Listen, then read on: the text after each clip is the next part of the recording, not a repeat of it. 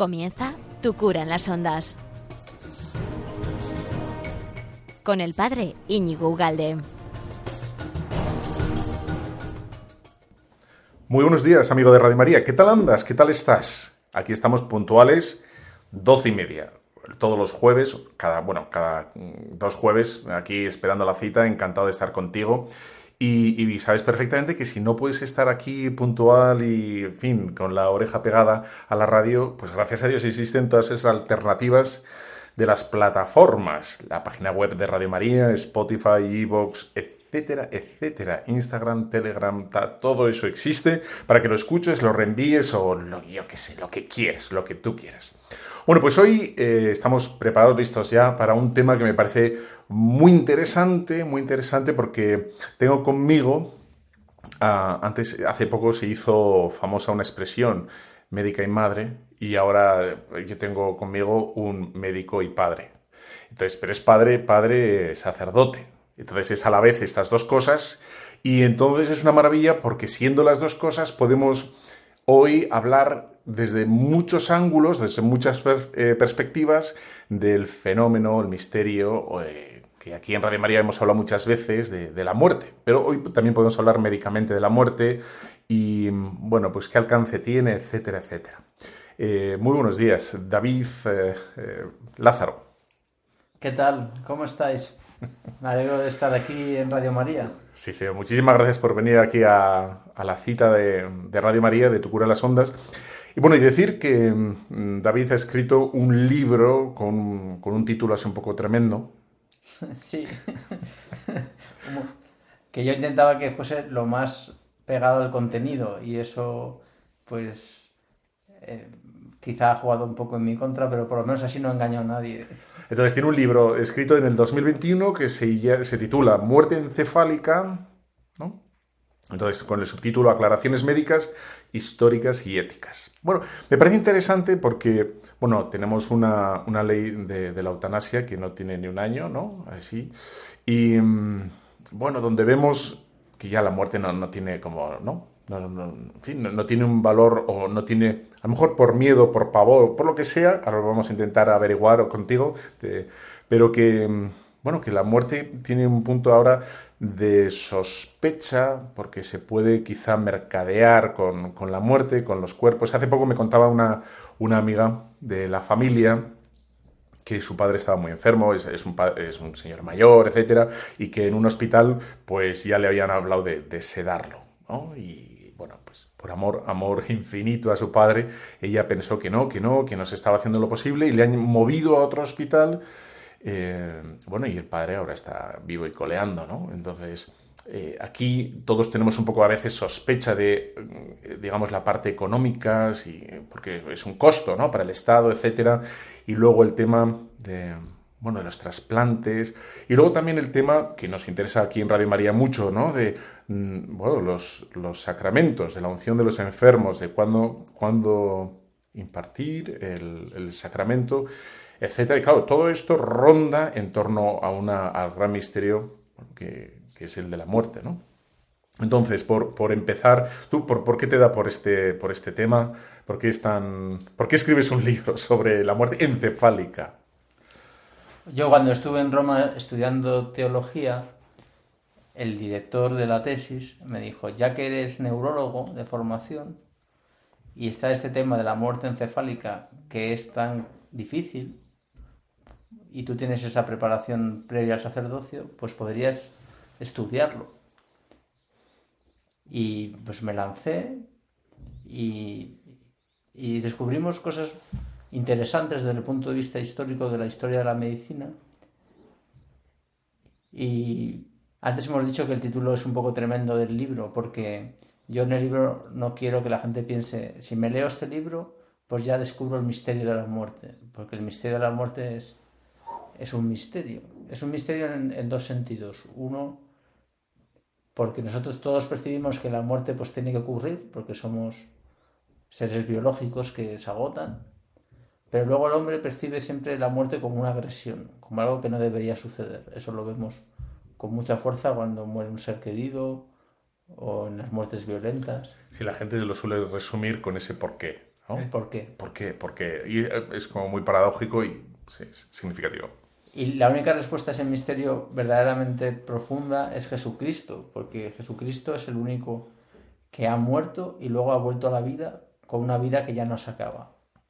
Los otros resucitados que vemos en el Evangelio, por ejemplo Lázaro, que es mi apellido, pues, el Señor lo resucita y él vuelve a vivir, pero luego muere otra vez. En cambio el Señor resucita para no morir más. Y él es el que tiene la verdadera respuesta sobre el misterio de la muerte. Pero si el Señor tiene la respuesta, ¿qué hacen los médicos? ¿Cuál es el papel de los médicos? ¿Qué hacen los médicos? Los médicos pues intentan pelear para mantener con vida a los pacientes y luego cuando ya no se puede más, pues certifican que ha fallecido. Ellos tienen la responsabilidad en, en casi todos los, los ordenamientos legales, los, los juristas le dejan la responsabilidad de determinar la muerte que haya ocurrido a los médicos. ¿Y cómo se hace eso? ¿Cómo se determina la muerte? Pues ha variado según las épocas. Al principio se hacía sobre todo con la respiración. Se ponía un espejito en la boca para ver si al sol salía aire, no salía aire. Eso tenía muchos errores. Luego, desde el siglo XIX y XX, pues empieza a tomar una centralidad el corazón. Y es como se diagnostica la muerte a la mayoría de las personas, viendo que hay una parada cardíaca y que no se recupera con un masaje. Pero igual que la tecnología ayuda a, perce- a percibir la muerte con más exactitud, también genera situaciones nuevas. Y la situación que yo exploro en el libro, que quizás es poco conocida para la gente en general, es el papel que tienen los, los ventiladores mecánicos, los aparatos de cuidado que se usan en terapia intensiva. Pero si quieres de esto hablamos un poco más adelante. Vale, muy bien, muy bien. Estupendo. Y de, mm, bueno, el tema, el tema de la muerte para nosotros los cristianos lo resumimos relativamente fácil, ¿no? Es Dios nos llama. Y además es muy bonito porque nosotros salimos de un, de, como de un acontecimiento, digamos, impersonal, ¿no? De una acción, algo que ocurre, eh, y, bueno, y lo, lo entendemos como una acción personal. Dios me llama, ¿no? Es, es como el final de un camino, de un itinerario. Y por eso es tan bonito o tan, tan bueno que enfoquemos la muerte no, no tanto en el, en el drama de, de la enfermedad en sí, sino que es Dios que sale al encuentro, ¿no? Y es, es, Dios que me llama, que, me llama por mi nombre, que, y entonces es, nos va a llamar en el mejor momento, en la mejor, ¿no? Aunque a veces no podamos entender muy bien todo esto, ¿no?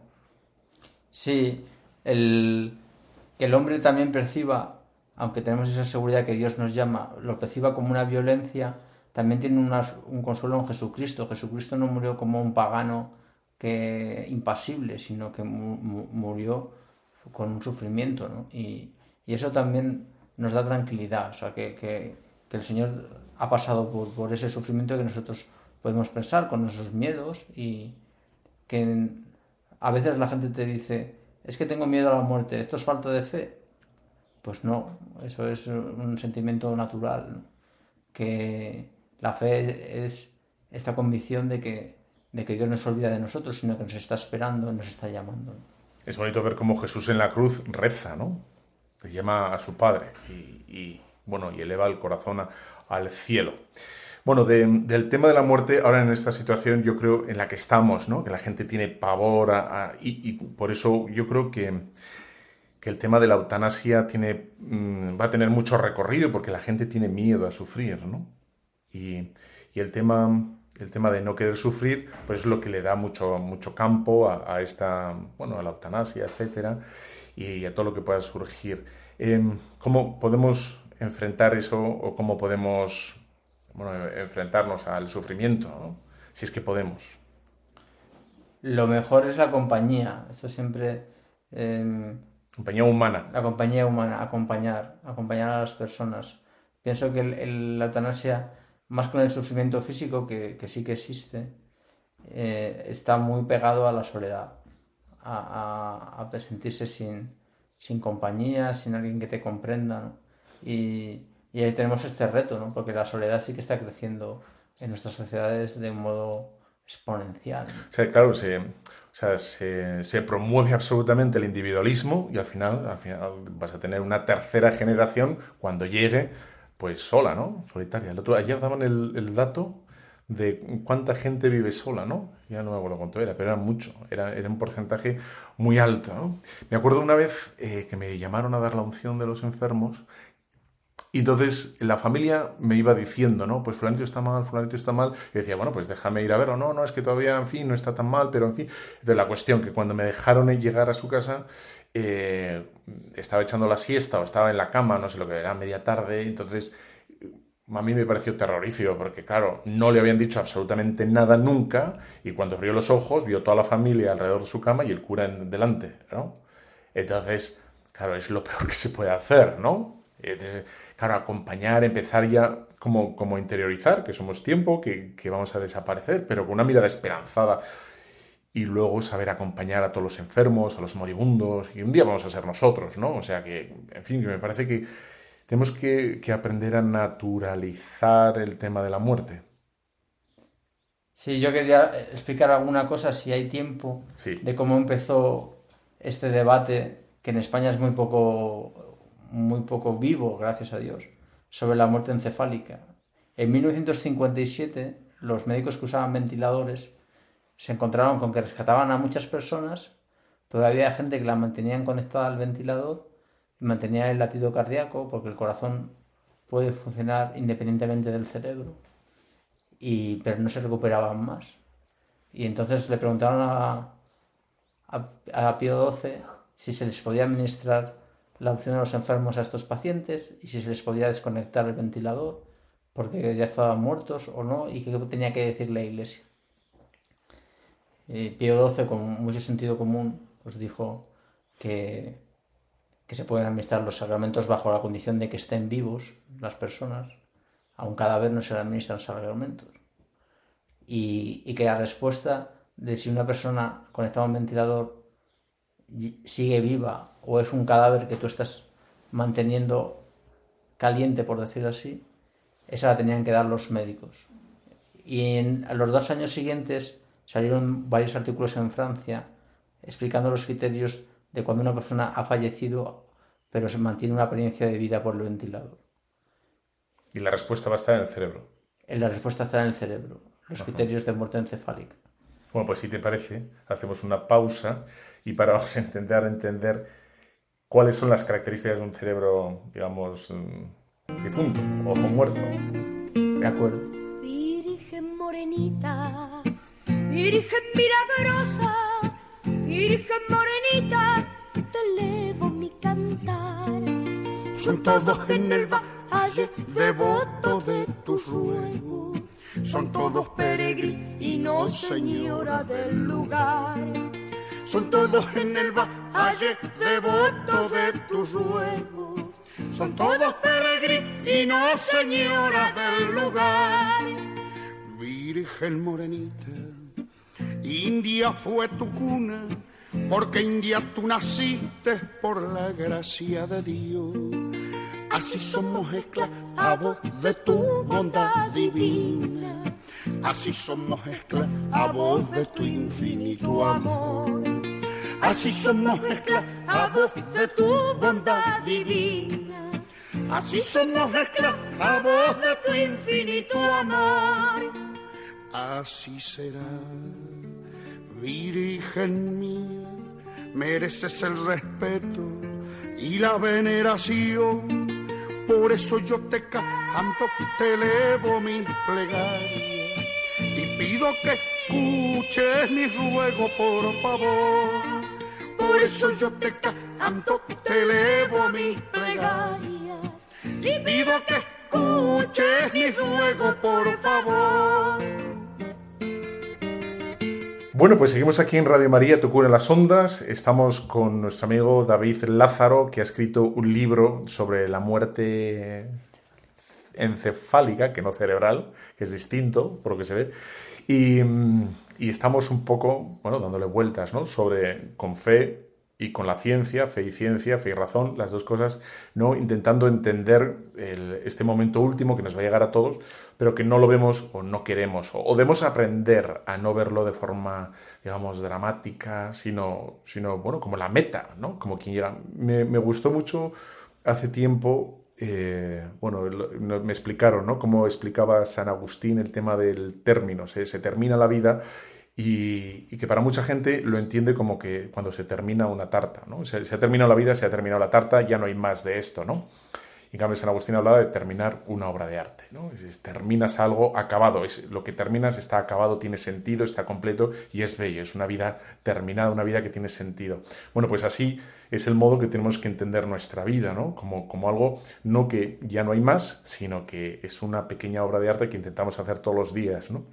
Bueno, pero estamos hablando de, de cómo ha ido como la evolución, ¿no? De, de la definición de la muerte, se, buscaba en la falta de, de aliento, luego en el, en el, corazón y ahora con la, bueno, con la tecnología podemos intentar descubrir la muerte en el cerebro.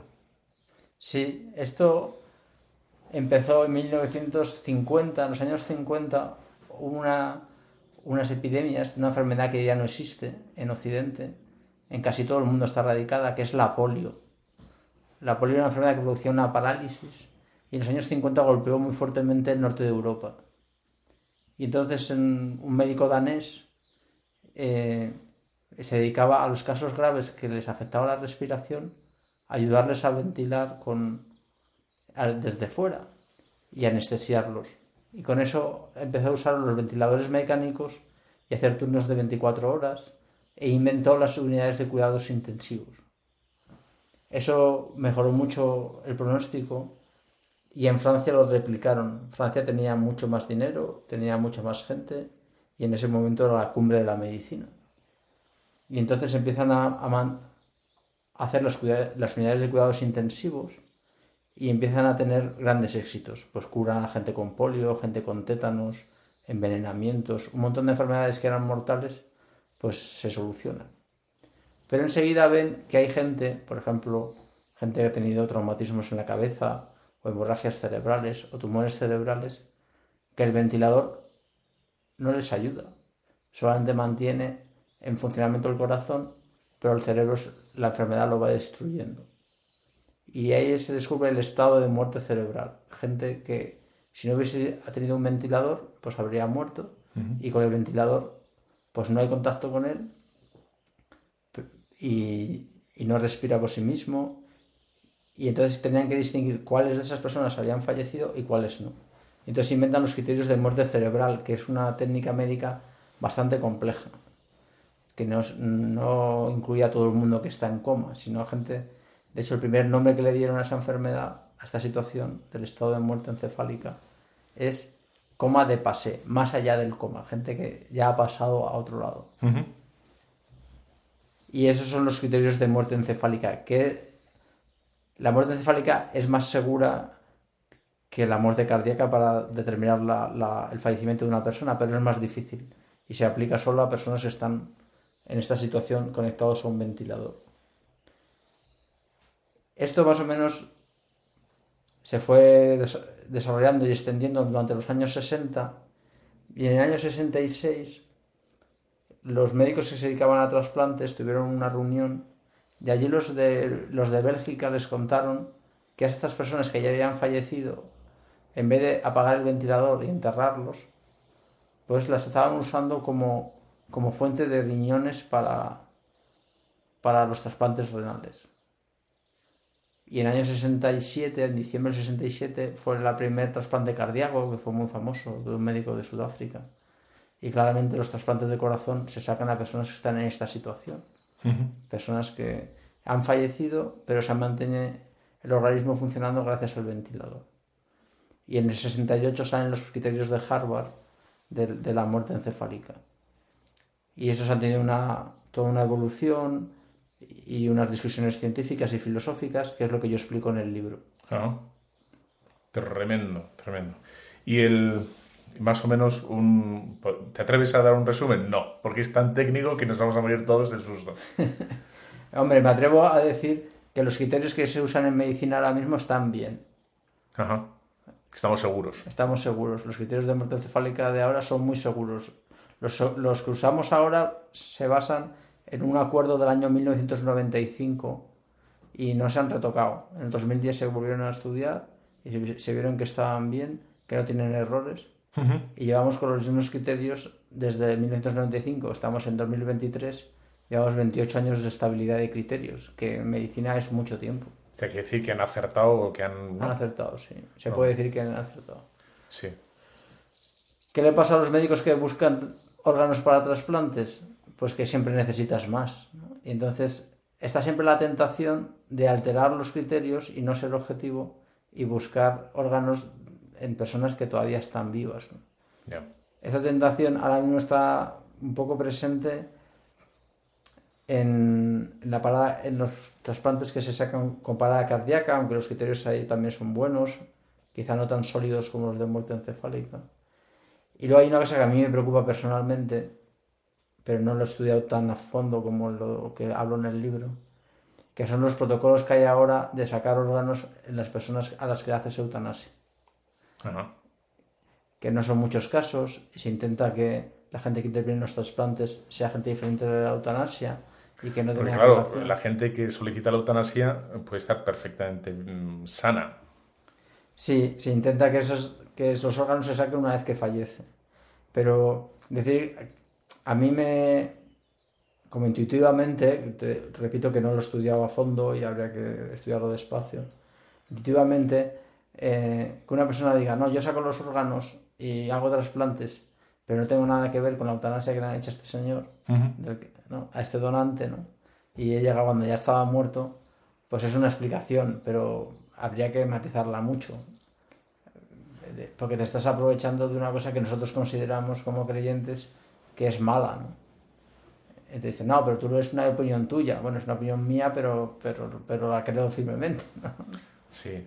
Bueno, y además que, claro, una persona eh, efectivamente que solicita la eutanasia y, y vaya a donar los órganos, o sea, o sea, a nivel práctico tiene que estar el mismo equipo, ¿no? Aunque fueran dos equipos distintos, no, yo, yo no tengo nada que ver con la eutanasia, yo lo único que quiero son los órganos, tiene que estar en el mismo lugar, en el mismo sitio que, que el que, ¿no? que está practicando la Sí, eutanasia. en el, en el protocolo que, que tiene la Sociedad Española de, Neuro- de Trasplantes, eh, mantienen separadísimos la- las dos actuaciones, pero efectivamente es- están, de hecho, están en el mismo lugar con solo la misma persona. Y pienso que, es un- una práctica que a mí no me gusta, ¿no? Y, que puede romper este, este acuerdo que hay entre los moralistas, por lo menos los moralistas eh, trascendentes, ¿no? Los moralistas católicos y de otras religiones con la medicina, con la medicina. Y ese acuerdo que se consiguió con la muerte encefálica, que no fue fácil. Eh, la gente no sabe, pero hay tres papas que han hablado de muerte encefálica, ¿no? Pío XII, que hemos dicho, Benedi- Benedicto XVI y Juan Pablo II. Esto es muy importante porque proteges la dignidad de la persona, que no sea, digamos, un, pedazo de mercancía. Que al final y nos podemos acabar acostumbrando a la eutanasia, eutanasia, y al final somos un, bueno, pues valemos lo que nuestros órganos, ¿no? O, bueno, entonces es, es bueno, hay que, como, Sí, es un riesgo que, que, digamos ahora no está. O sea, es un temor a algo futuro, pero lo que, lo que se intenta los médicos de trasplantes, y creo que esto hasta ahora se ha conseguido muy bien, es que por el beneficio de la persona que recibe el trasplante no se ataque la dignidad de la persona que está falleciendo. que se supone que ya está fallecida, todos los, todos los que han recibido órganos, o sea, no, que no se preocupen, que está todo bien, pero es una cosa a futuro, ¿no? Porque vemos que hay cierta degradación, erosión, etcétera, y al final es una tentación no pequeña que puede ocurrir, ¿no? De tal manera que la persona que pueda recibir un órgano lo reciba con, con plena seguridad y con profunda gratitud, ¿no? Que ha sido un querido órgano, que no ha sido, entre comillas, eh, robado por, por una empresa o por una, etcétera, ¿no? Bueno, pues, pues está muy bien, sí. Juan. Pablo II dijo que era un gran acto de, de generosidad la donación y en, en- en Occidente pues se tiene mucho cuidado de que no haya ningún tipo de transacción económica, que no se haya ninguna corrupción de, de beneficio por, en los trasplantes Algo 100% gratuito. y nada, y pues es una- un avance muy grande de la medicina, y, pero también hay que protegerlo porque como todas las cosas se puede estropear. ¿no? Nosotros nos estropeamos, sí, así es. Muy bien, David. Oye, pues muchísimas gracias por, el ratín, por, por, habernos abierto los ojos a tu libro, a tus conocimientos, que es Muerte encefálica, el libro 2021. Ahí está todo, si alguien quiere saber, si quiere abundar, abundar en el tema. Muy bien. Oye, pues hacemos una pequeña parada y seguimos en breve, no te vayas.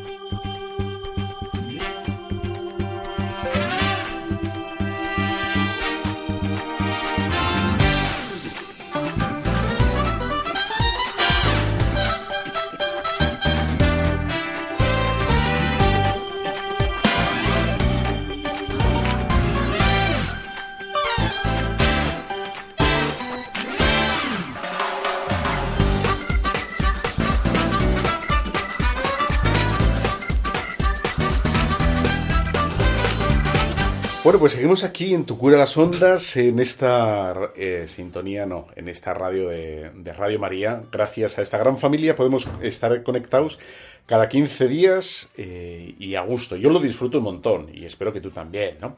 Estamos en esta época de verano que se agradece tantísimo, tantísimo y que tenemos que aprovechar. Hay que aprovechar el tiempo escuchando, leyendo, escuchando buenas cosas, buenos podcasts, buenos programas de Radio María o lo que fuera y, de buenas lecturas. Bueno, en esta segunda parte de, Radio María, de Tu Cura de las Ondas, tengo una invitada muy especial y, que nos quiere hablar de, bueno, yo creo que eh, una de las cosas. Que, no sale en ninguna parte en los medios de comunicación es que hay problemas en la sociedad. ¿no? es como el gran, la gran olvidada, la gran se oculta, que hay problemas, que hay cruces, que hay sufrimiento y todo nos quieren, se nos quiere hacer ver que, todo es fácil, que todo es, todo el mundo es joven, que todo el mundo progresa, que, no hay dificultades, y no es verdad.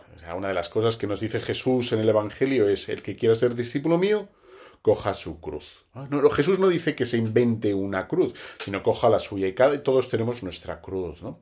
Quizá este mundo no nos, no nos ayuda en absoluto a coger nuestra cruz, a identificar nuestra cruz, y por eso hay mucho sufrimiento escondido, mucho sufrimiento soterrado que bueno, pues que el Señor nos ayuda a llevar, gracias a Dios, ¿no? Y dices, bueno, pues una de las cosas es las, pues eso, ¿no? Las adicciones. Ahí las adicciones se muestra que hay un sufrimiento, que hay algo que duele en el alma y que suele florecer luego, pues eso, con, con mil temas, con depresiones o con adicción o, con, no sé, ¿no? Depresiones, mil cosas distintas. Bueno, nuestra invitada, que va a ser anónima por razones obvias, ¿no?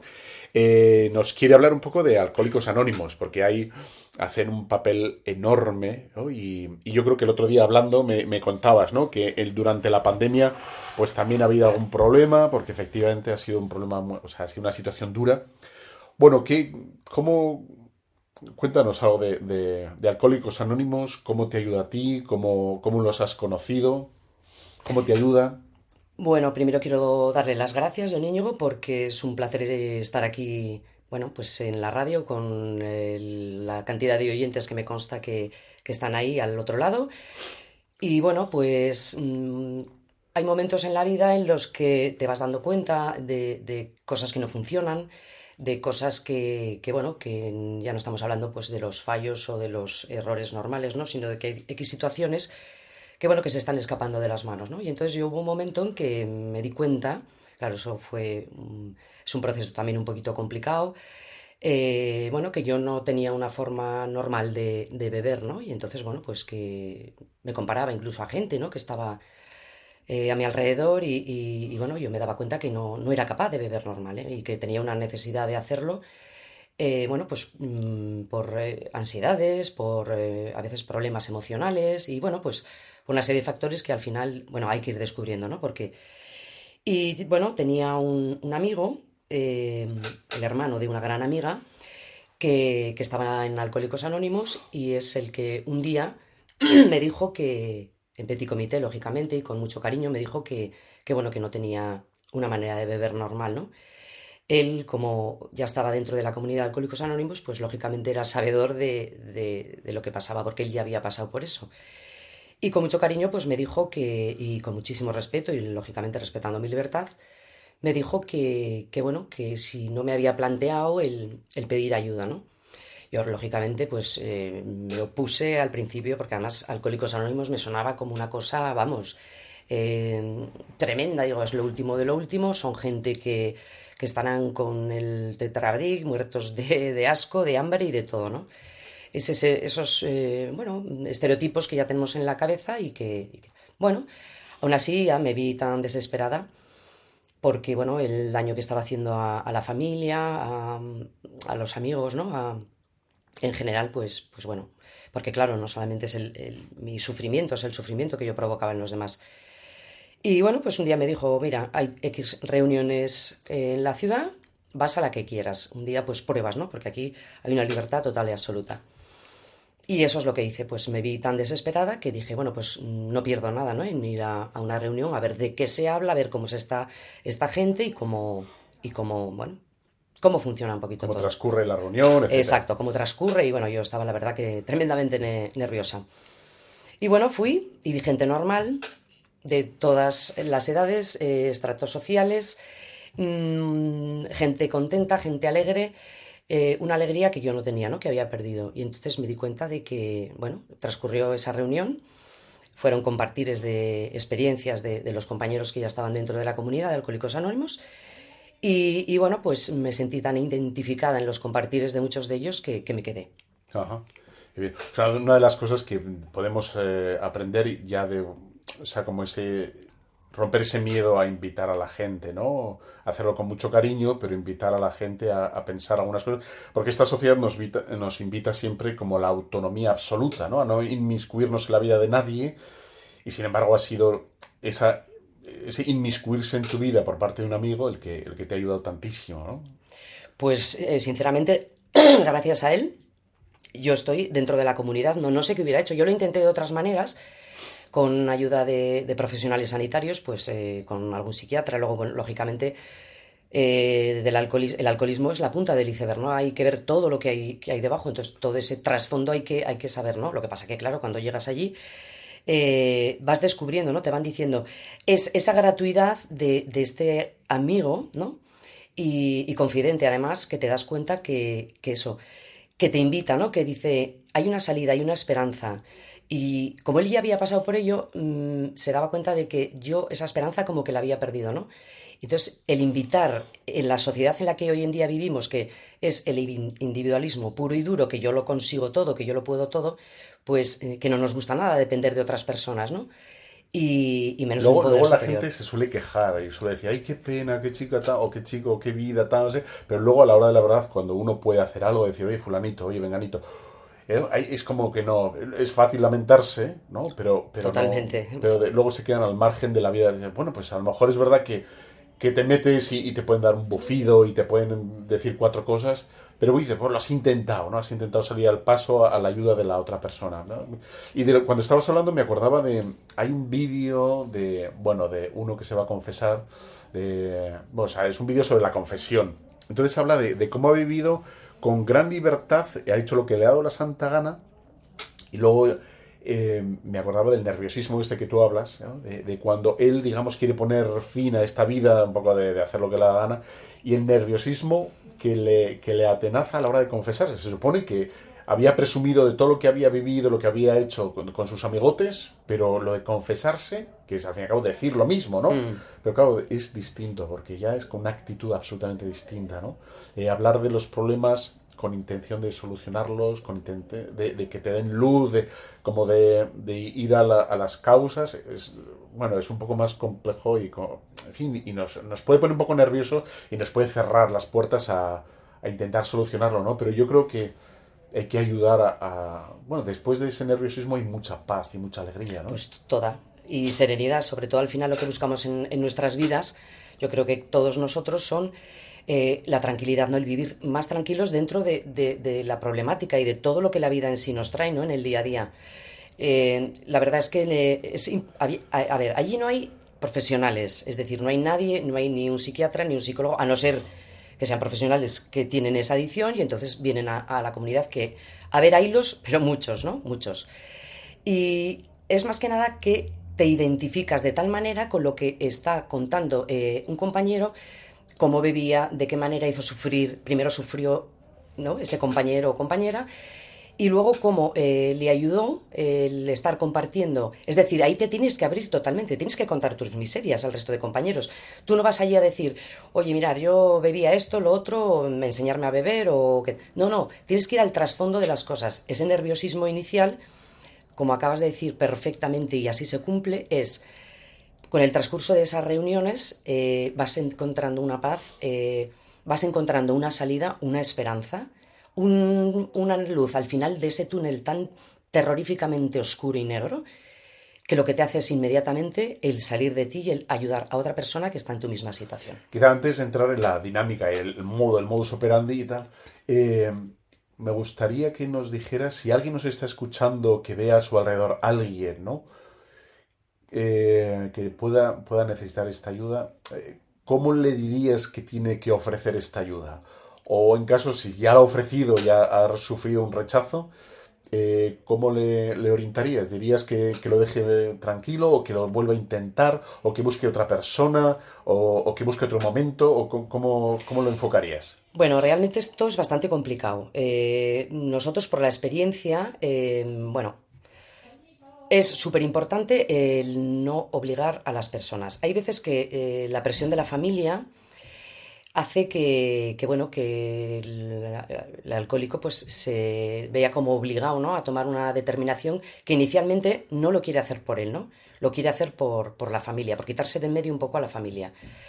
Eh, aquí se dice, y es muy claro, cada persona tenemos nuestro fondo, ¿no? Entonces eh, hay, un hay gente que consigue llegar a su fondo y hay otra gente que, que no lo consigue. Yo, la sugerencia y la experiencia de todos nosotros es que siempre tiene que ser una persona que hable con ella, es decir, que la familia puede llamar al número de Alcohólicos Anónimos, pero con, con toda paz y con toda tranquilidad, y en el número de 24 horas que existe en, cada provincia, en toda España, se llame y ahí es eh, donde le van a indicar, le van a hacer las preguntas de qué problema tiene, cómo está enfocando. Eh... ¿Pero quién tiene que llamar entonces? ¿El, el futuro usuario o el familiar del usuario? Hay veces que el futuro usuario no, va a llamar nunca. Y entonces el primer paso, eh, sí es cierto que hay mucha gente que da ese primer paso, que son los propios, eh, las, los propios, las propias personas que tienen el problema, que llaman.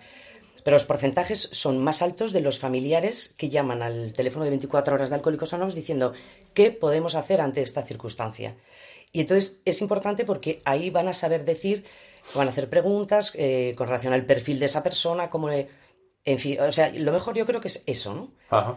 Que sean los familiares porque obligar, eh, una vez que, o sea, em, obligar no vale para nada. No, entendemos que no. Quizá también, y hacer esperar o esperar pensando que, bueno, ya va a pasar, ya va a pasar, también es un poco error, ¿no? Error total, porque generalmente una vez que tienes la enfermedad no se te va a pasar nunca. Es decir, la progresión se va a ver, eh, cada vez es mayor, la necesidad de ingerir alcohol cada vez es mayor, y eso, bueno, eh, se percibe en el minuto 45 de cuando ya se ve la dinámica y la trayectoria que está teniendo esa persona. O sea, es mejor, además, es mejor, entiendo, antes que tarde, ¿no? Pues cuanto antes, mejor. Sí. Desde luego que cuanto antes, mejor. Es difícil porque el propio familiar dice, alcohólicos anónimos, ¿cómo voy a llamar alcohólicos anónimos? Es quitaros esos prejuicios, quitaros esos prejuicios, porque en el momento que eh, nosotros hemos conocido familiares que lo han hecho, ellos también han ido encontrando la paz, ¿no? Porque al final hay un, un tanto por ciento de gente que igual no se queda en esa primera ocasión, pero se ha quedado le ha quedado un clic dentro de, de, su cabeza y de su corazón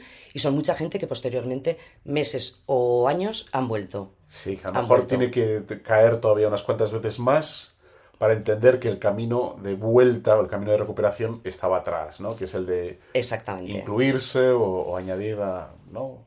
Esto es así, o sea que al final, digo, por, eh, nosotros en el, la comunidad nuestra, eh, sobre todo eso, después de la pandemia ha habido gente que llevaba años y, bueno, pues por las circunstancias duras de, de, la misma, pues, pues han recaído, ¿no? Y cuando has recaído, pues la verdad es muy complicado volver. Pero para eso estamos los compañeros que ya los teníamos integrados dentro de la comunidad, decir, preocuparnos por ellos, decir, oye, ¿qué ha pasado? ¿Qué... Es, es esa vergüenza, ¿no? Volver a esa vergüenza de cómo he podido somos humanos y es que caemos y volvemos a caer, pero lo importante es, es volver a levantarnos, ¿no? Y para eso estamos.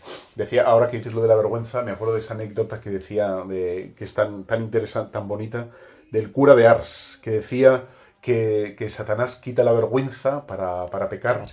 Y luego para la conversión, para arrepentirnos es cuando la vuelve a poner, pero, pero a la mil, ¿no? Elevada a la... Pues a la aquí lo mismo, aquí exactamente igual.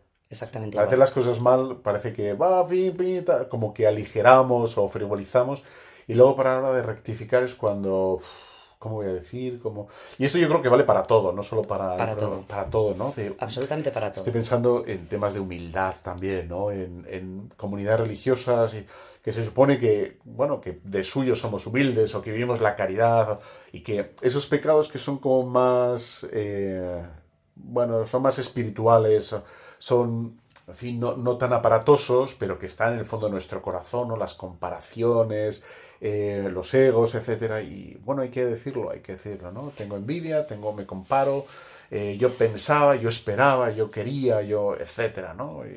Bueno. pues aquí, don Íñigo, entra de pleno el, el programa de Alcohólicos Anónimos, los 12 pasos. Porque, mmm, a ver, yo llego a la comunidad y digo, ¿qué hago? Voy a las reuniones, cuento, porque claro, llega un momento en que si ya te quedas, eh, cada persona tiene su experiencia y la experiencia está limitada ¿no? en Ajá. el tiempo. Entonces tú cuentas la, la, experiencia y dices, bueno, pero es que hay un programa, no son 12 pasos, es un programa espiritual que no religioso. Eh, el enunciado es muy bonito, ¿no? Alcohólicos. Es para que quepa todo el mundo, efectivamente. Todo, absolutamente no... todo el mundo. Entonces, eh, es muy bonito el enunciado que dice: Alcohólicos Anónimos es una comunidad de hombres y mujeres que comparten su mutua experiencia, fortaleza y esperanza. Ni, no queremos entrar en controversias externas, no respaldamos nada, no estamos afiliados ni a secta, ni a religión, ni a partido político. Allí cada cual va con sus ideas políticas, con sus criterios, con su religión.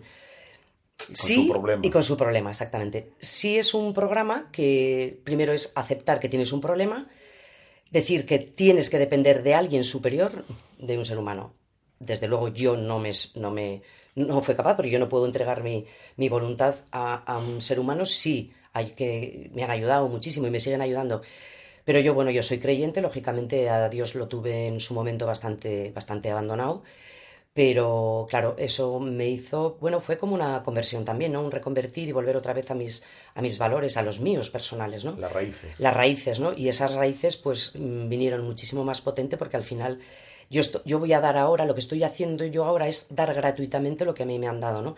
Y eso también, pues como en la, la, iglesia tiene sus mandamientos, le, pues el budismo tiene sus, no lo desconozco, pero bueno, tiene su, me imagino, su ideario, su ideario y demás. Pues alcohólicos al, eh, es lo mismo, ¿no? Yo voy a las reuniones, eh, cuento mi experiencia y ¿qué hago? Si no tengo un programa que, y ahí lo has dicho muy bien, don Íñigo, es la humildad. O sea, el humillarme, la envidia, hay muchas envidias, hay unos defectos de carácter terribles que hay que ir corrigiendo, ¿no?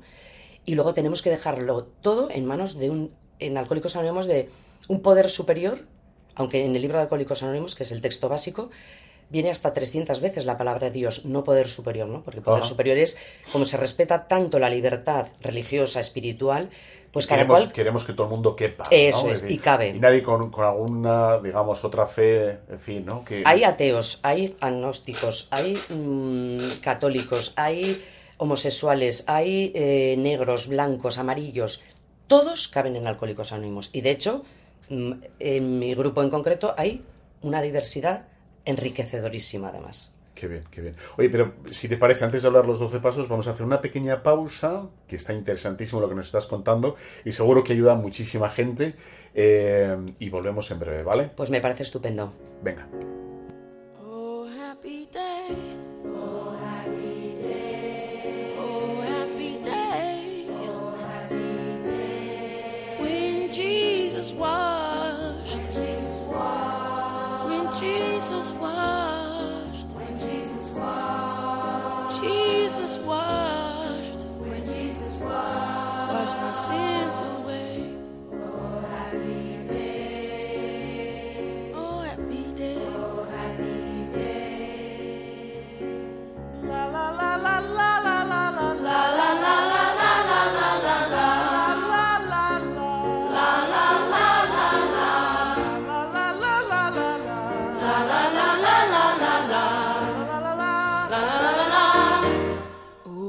Happy day.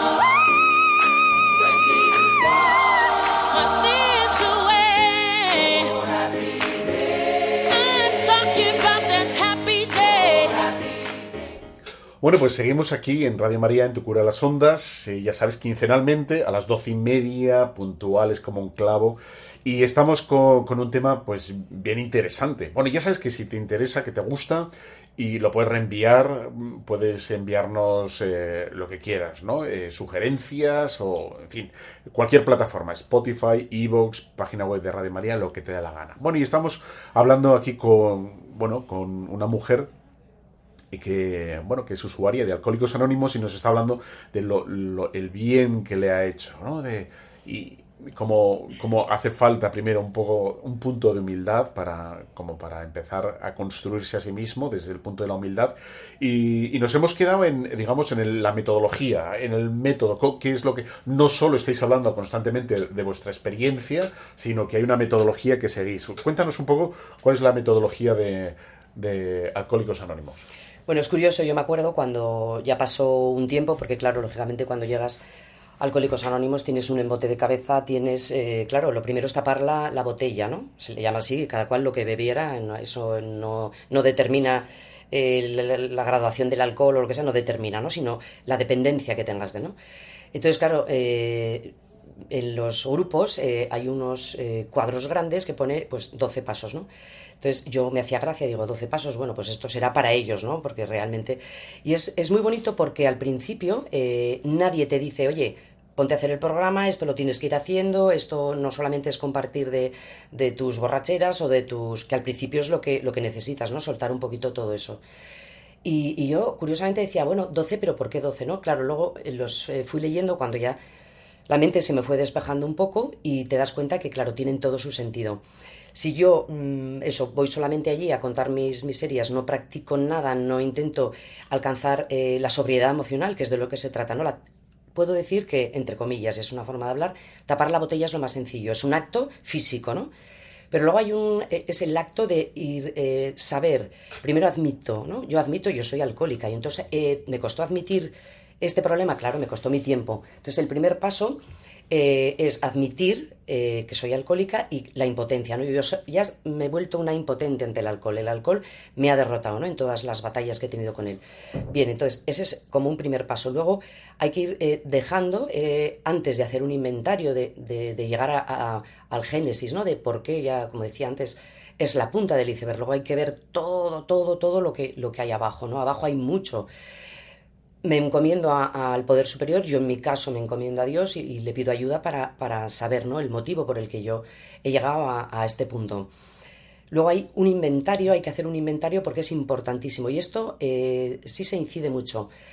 ¿Qué es Eh, exactamente ese inventario? el inventario es, eh, hay que hacerse una serie de preguntas, esto es ponerse en manos de Dios primero, sin miedo, ¿no? Dice el, el paso cuarto, dice, sin miedo, poniendo la voluntad en manos de Dios, hacemos un inventario. Y esto es eh, negro sobre blanco, hay que escribir, hay que escribir, saber qué problemas emocionales, es revisar un poquito la niñez, eh, revisar un poquito la adolescencia, ¿no? ¿Por qué se ha podido llegar a, mm, bueno, pues a esta enfermedad, ¿no? Porque al final es una, es una enfermedad.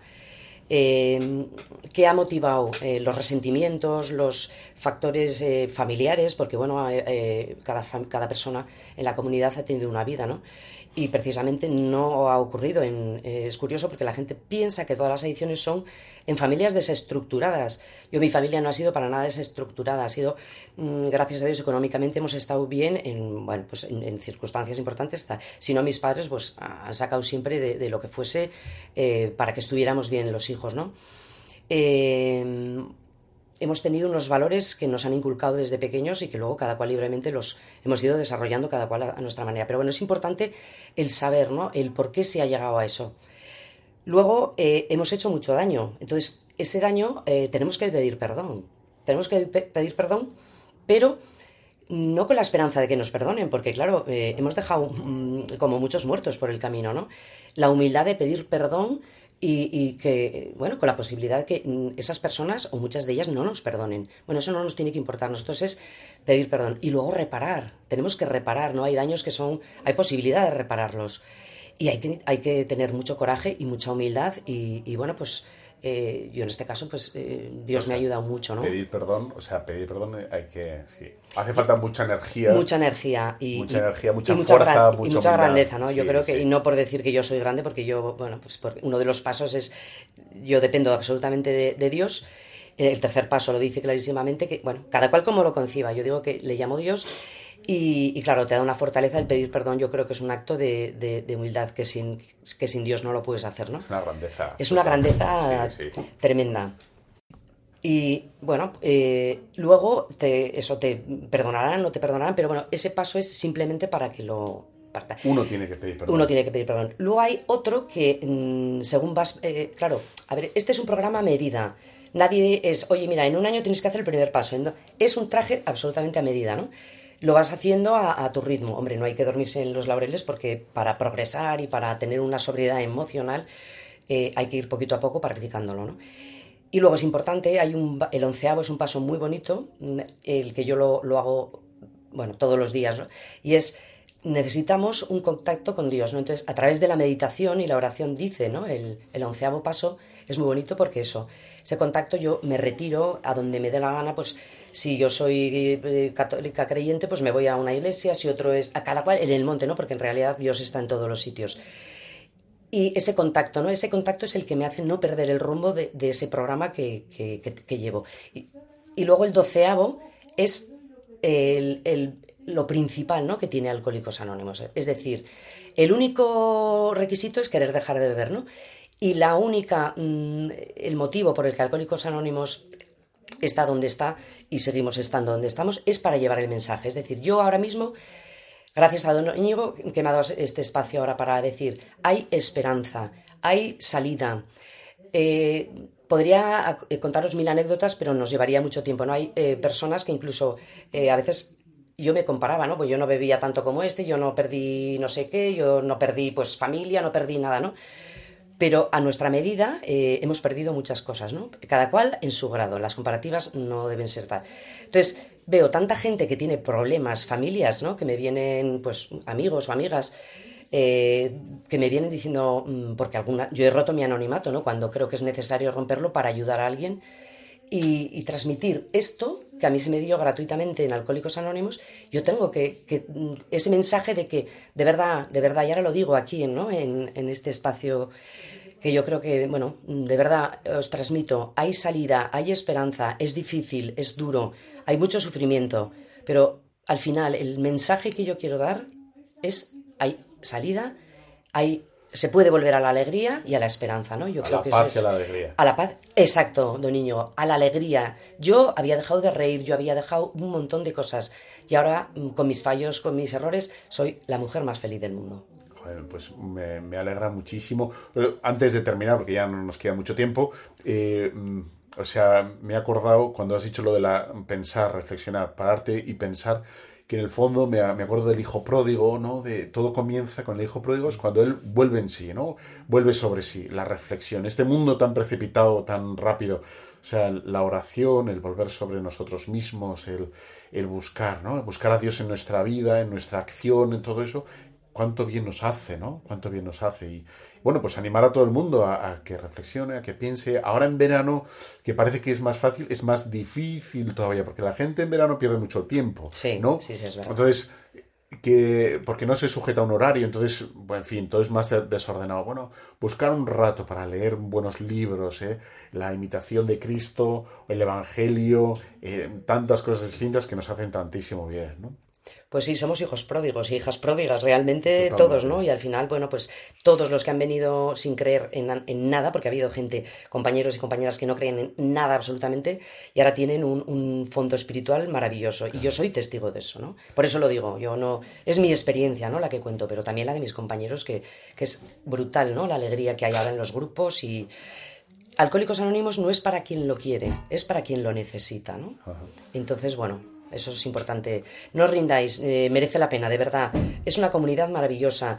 Yo le agradezco mucho a Don Íñigo que me haya mm, dado es esto, porque es que está todo tan como muy banalizado, ¿no? En la forma de beber, todo hay que celebrarlo bebiendo, no, no.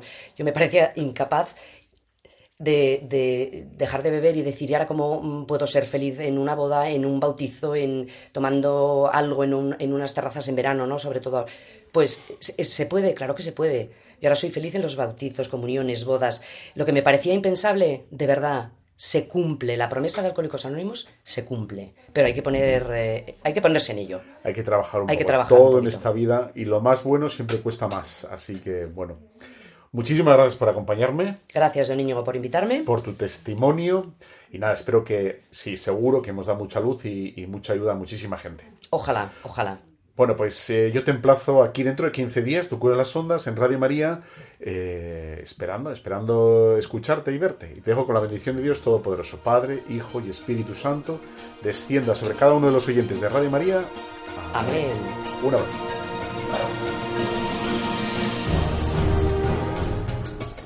Han escuchado Tu cura en las ondas con el padre Íñigo Ugalde.